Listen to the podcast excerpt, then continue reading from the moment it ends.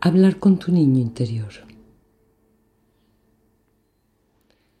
Somos muchos los que albergamos en nuestro interior a un niño herido.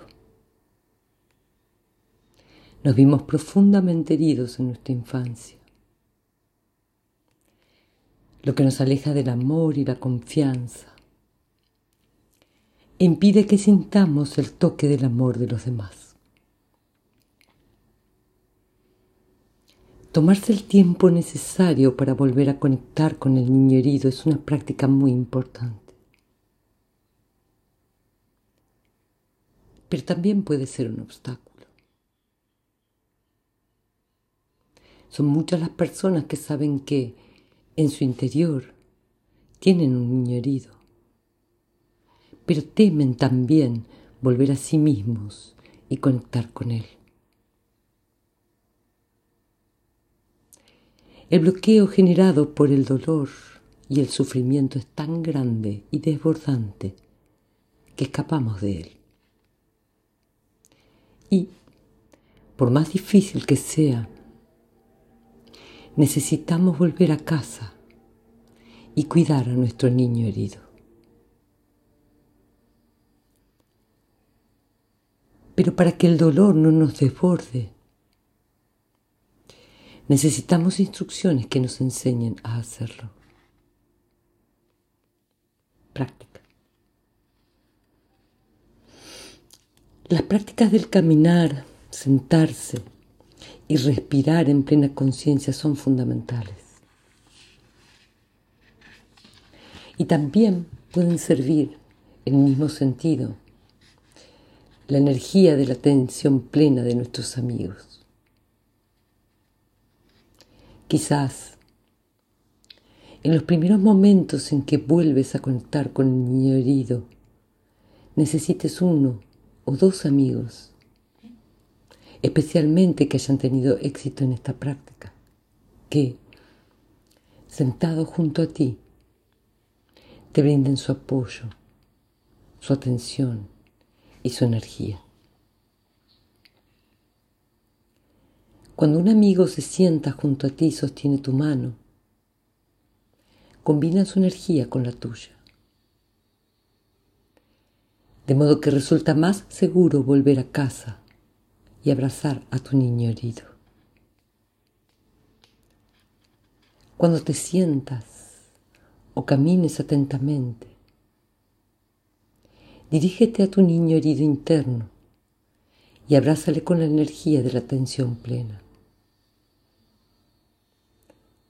Puedes decir, querido, estoy aquí para ti. Yo cuidaré de ti. Sé que sufres mucho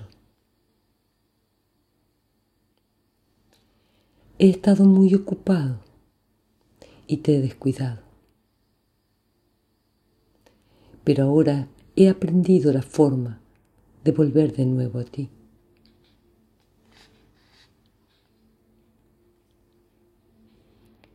Debes hablar con tu niño herido varias veces al día. Solo entonces será posible la curación.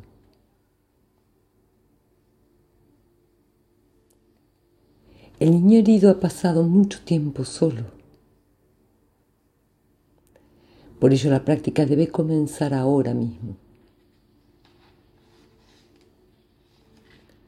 Abraza tiernamente a tu niño y asegúrale que nunca más le desatenderás ni abandonarás.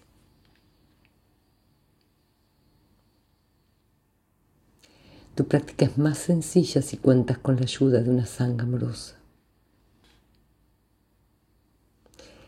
En ausencia del apoyo de tus hermanos y hermanas, la práctica resulta mucho más difícil.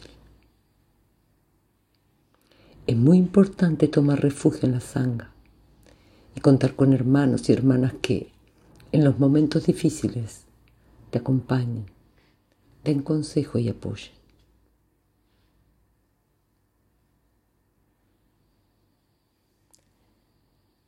Tu niño herido puede representar varias generaciones diferentes. Quizás tus padres y abuelos hayan tenido también el mismo problema. Quizás tenían un niño herido interno al que no sabían tratar y que, en consecuencia, acabaron transmitiéndote.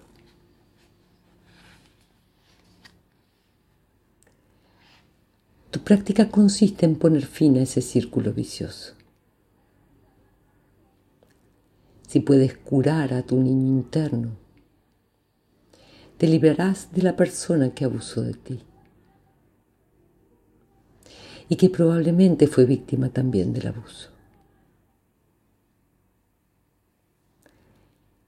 Si despiertas la energía de la atención plena, la comprensión y la compasión por tu niño herido, sufrirás mucho menos.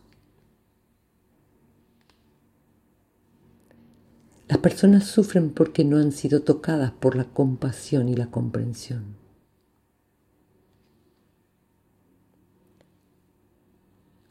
Cuando la plena conciencia abre las puertas a la comprensión y la compasión, puedes dejar que las personas te quieran. Antes mirabas con suspicacia a todas y cada una de las personas con las que te cruzabas. Pero la compasión te ayuda a restablecer la comunicación y relacionarte con los demás.